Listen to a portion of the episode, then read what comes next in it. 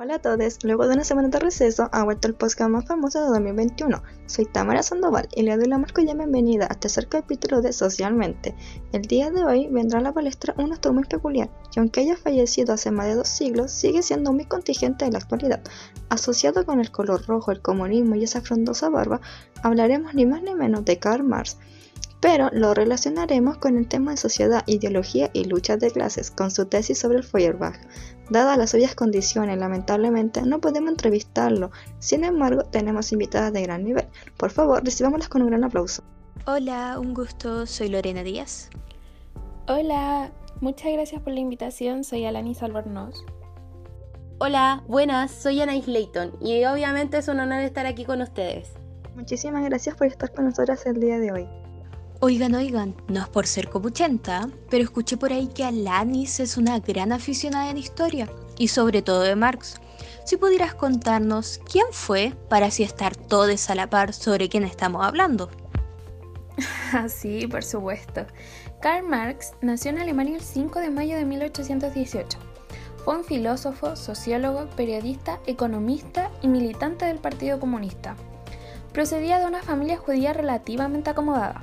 Su padre era un abogado convertido al luteranismo, un movimiento religioso protestante en contra de los abusos y la jerarquía de la Iglesia Católica. Estudió en las universidades de Bonn, Berlín y Jena, dando su tesis doctoral en filosofía en esta última, en 1841. Aunque formalmente no estudió economía, muchos historiadores lo consideran como un economista muy importante debido a su principal obra, El Capital. ¿Saben qué? Yo escuché que se casó con Jenny von Westphalen, cuyo padre inició a Marx en el interés por las doctrinas racionalistas de la Revolución Francesa. Sí, y si no mal recuerdo, sus ideas están influenciadas por autores como Hegel, Feuerbach y Friedrich Engels, este último autor fue un gran amigo y principal colega a la hora de colaborar intelectual y políticamente en sus obras. Sí, y esto se demuestra si mencionamos que ambos son los padres del socialismo científico, basado en la crítica sistemática de lo establecido y descubrimiento que conduciría a la solución de este orden, la fuerza de la revolución bélica, sería la forma de acabar con la imposición burguesa.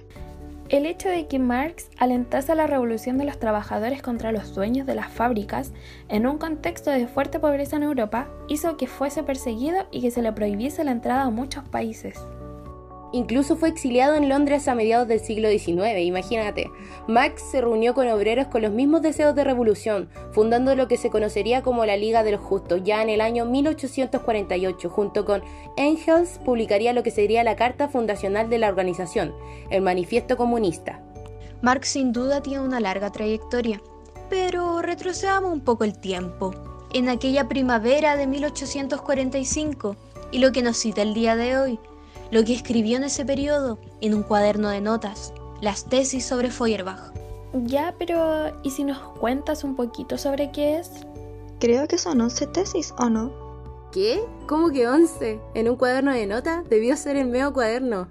Sí, pero miren, acá Marx lo que hace es criticar el idealismo hegeliano. Se afirma que la realidad que conocemos y comprendemos es fundamentalmente nuestra expresión sobre las ideas. Desde acá, la crítica alemana filosófica de ese entonces debatía las ideas religiosas que imperaban y limitaban la concepción de la subjetividad, puesto que toda relación dominante y metafísica se explicaba con dogmas. Sin embargo, Marx dice que todos los problemas y respuestas que ellos daban no son más que un engaño basado en la sumisión que tenían por Hegel. Incluso los neo-hegelianos decían rebelarse y cambiar la conciencia que había, pero según Marx, lo que hacían era solo combatir frases y no el mundo real. Después va el round 2, con el materialismo contemplativo de Feuerbach, donde se postula que el mundo no se concibe como algo sujeto al desarrollo histórico, sino como algo estático y pasivo, no como una actividad sensorial humana o práctica, tampoco como algo subjetivo. Feuerbach se refiere más bien a un vínculo biológico o genético entre los hombres, no a un vínculo social. Sí, también a su vez, Marx subraya la importancia de la actividad revolucionaria, lo práctico y crítico del hombre para poder comprender y transformar la realidad, tal como se mencionó anteriormente, donde se pone una realidad abstracta e ideal sobre el mundo físico. Es acá, chachachachan, donde nace el materialismo histórico. El mundo no se cambia por las ideas, sino por la acción física y práctica. El vínculo social entre las personas está determinado por la relación entre los factores económicos y la producción social. ¿Qué quiere decir esto? Toda economía se fundamenta en el modo que tienen los hombres de asegurar los medios de su subsistencia. Y ese modo es el trabajo, la producción. Según el modo de producción, se establecen determinadas relaciones sociales o relaciones de producción. En efecto, la sociedad está dividida en clases sociales, la dominante y la dominada, la explotadora y la explotada, capitalista y proletariado, por ejemplo. Incluso Marx dice que siempre ha sido igual, y toda la historia del ser humano tiene como verdadero motor la lucha de clases. Es aquí donde destaca que los hombres solo pueden existir y conseguir su libertad al actuar sobre la naturaleza con la ayuda de instrumentos creados por ellos y su organización. En ese proceso, estos son los mismos que cambian y viven su verdadera historia. Oh, ahora que mencionan todo esto, me acuerdo que el día 12 de mayo creo estaba viendo las noticias en el Televisión mientras tomaban cecita y escuché un comentario que me causó harta gracia. Era la presidenta de la AFP, Alejandra Cox. sí, yo también lo vi. Y como en son de gracia, hace referencia a que, por ejemplo, Nicanor Parra trabajó hasta los 103 años, ¿lo pueden creer? Exactamente, pero para que tanto nosotras como nuestros oyentes estén en sintonía, lo que específicamente dice es va a ir aumentando lentamente a través del tiempo, de manera que una persona que hoy día tiene 25 años sepa que no, que la probabilidad que pueda pensionarse a los 65 es cero, porque realmente no tiene sentido tanta gente chilena que nosotros conocimos, que hemos perdido recientemente. Hablamos de un gran Nicanor Parra, que trabajó hasta los 103. Eh, eh, Michelle Bachelet, que está trabajando hasta, hasta hoy. Ricardo Lagos, Humberto Maturana, a quien acabamos de perder. O sea, tenemos que eh, potenciarnos como activos mientras la salud nos permita. Es, es, lo mismo, es decir, todos queremos mejorar, hacer de nuestro vivir lo mejor posible. Entonces, recibimos una pensión, pero si podemos seguir trabajando, eh, aumentamos nuestros ingresos en la medida posible. El, trabajo eh, nos enriquece. Miren, ¿qué diría Marx si viviera en Chile? En el mismísimo jaguar de Latinoamérica, el oasis de Sudamérica, un país visto por sus vecinos como un lugar de gran estabilidad económica y social Marx llegaría a la capital y como tiene hambre por el largo viaje, preguntaría por un típico lugar para visitar. Lo mandarían al mercado central y le dirían, queda de Plaza Italia para abajo. Con ese simple comentario que hemos escuchado por años los chilenos, quedaría de manifiesto que existe una estratificación social. Esta separación que se da entre las comunas con mayor y menor ingresos económicos, lo que afecta su calidad de vida y el acceso a los bienes y servicios. Mm, yo creo que se preguntaría, ¿qué pasa con la gente que vive de Plaza Italia para abajo? Las personas que viven en las comunas como Pudahuel, Maipú, San Joaquín, Puente Alto, La Pintana, San Bernardo, entre otras. ¿Qué caracteriza a la población de estos sectores? Se diría. Gente trabajadora, así es, que atraviesa la ciudad hasta su lugar de trabajo, que va sin nada en los medios de transporte para llegar a su destino, que parte de su salario se va en pagar su deuda, que sueña con que sus hijos tengan una mejor calidad de vida y que puedan estudiar como ellos no lo hicieron, que esperan que pasen los años para poder jubilar, pero ese jubilo se fuma a los 65 años, cuando cada mes van a cobrar su pensión de vejez. ¿Realmente les alcanza? Y claro que el trabajo enriquece cuando una jubilación es mucho menor que el sueldo mínimo, incluso al extremo de que es menos de 138 mil pesos. Y la verdad fue esto mismo lo que llevó a que los hijos, los nietos manifestaran su descontento acumulado ante los abusos y las desigualdades en 2019, ante una acción organizada por los estudiantes, donde saltaron los torniquetes del metro, acción que describieron con el eslogan No son 30 pesos, son 30 años. Sí, yo también pienso que nuestra región debería contar con un sistema igualitario. De esta forma no ocurriría una polarización de la población y no se incurriría manifestaciones donde hay actos de vandalismo y violencia por parte de trabajadores chilenos, que mayormente se ve reflejado desde el año 2019, donde ocurrió un descontento social que unió a masas de trabajadores. Este conflicto podría haber terminado en una revolución violenta. Digo desde una perspectiva marxista. ¿Saben qué? Todo esto me recuerda a las calles, sobre todo cuando había protestas, se escuchaba el coro de la emblemática canción de protesta. El pueblo unido jamás será vencido. Era algo ya cotidiano.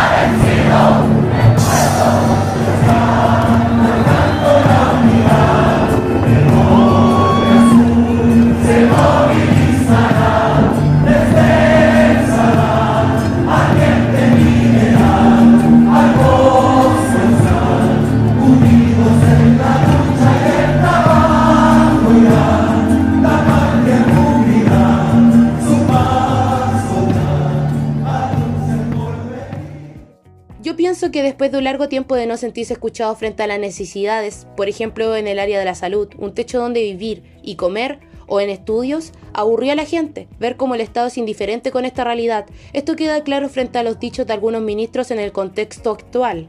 Ahora en pandemia, como el ex ministro de Salud Manalich, quien declaró que no tenía conciencia de la magnitud de la pobreza y hacinamiento en Chile.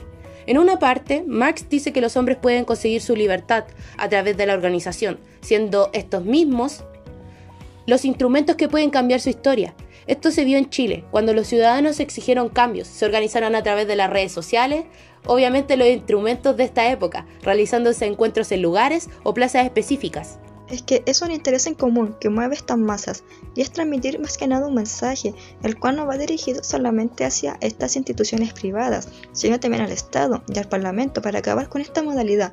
Ya son 30 años de estas instituciones gobernadas por personajes que no califican con el perfil de chicano promedio y es por esto que a su juicio no empatizan con la realidad de muchos. Y luego vienen los políticos que con el fin de obtener votos empezaron a escuchar las demandas y a este movimiento que exigía cambios agilizando lo que se había prometido en los gobiernos post-dictadura, un cambio en la constitución. Y un 25 de octubre de 2020, los ciudadanos fueron a las urnas para hacer un cambio en sus vidas.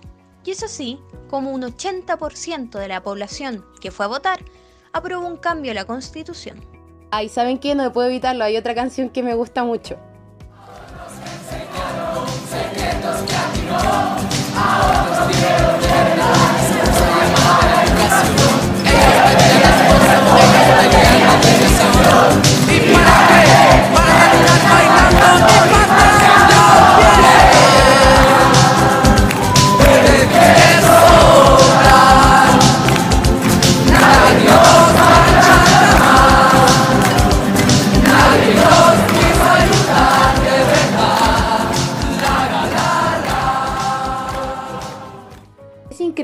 La proyección de los trabajadores se refleja en uno solo, el pueblo. Es más que evidente que nuestro país no cuenta con la justicia social y es por esto mismo que el pueblo se quiere hacer cargo de exigir y cambiar todo esto.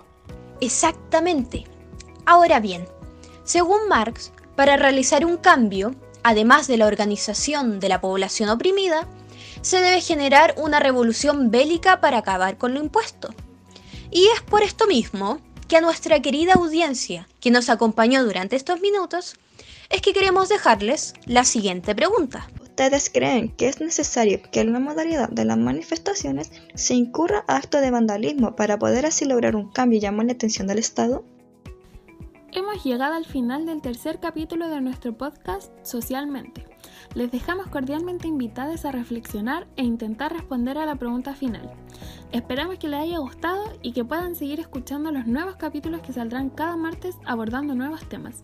Hasta la próxima semana.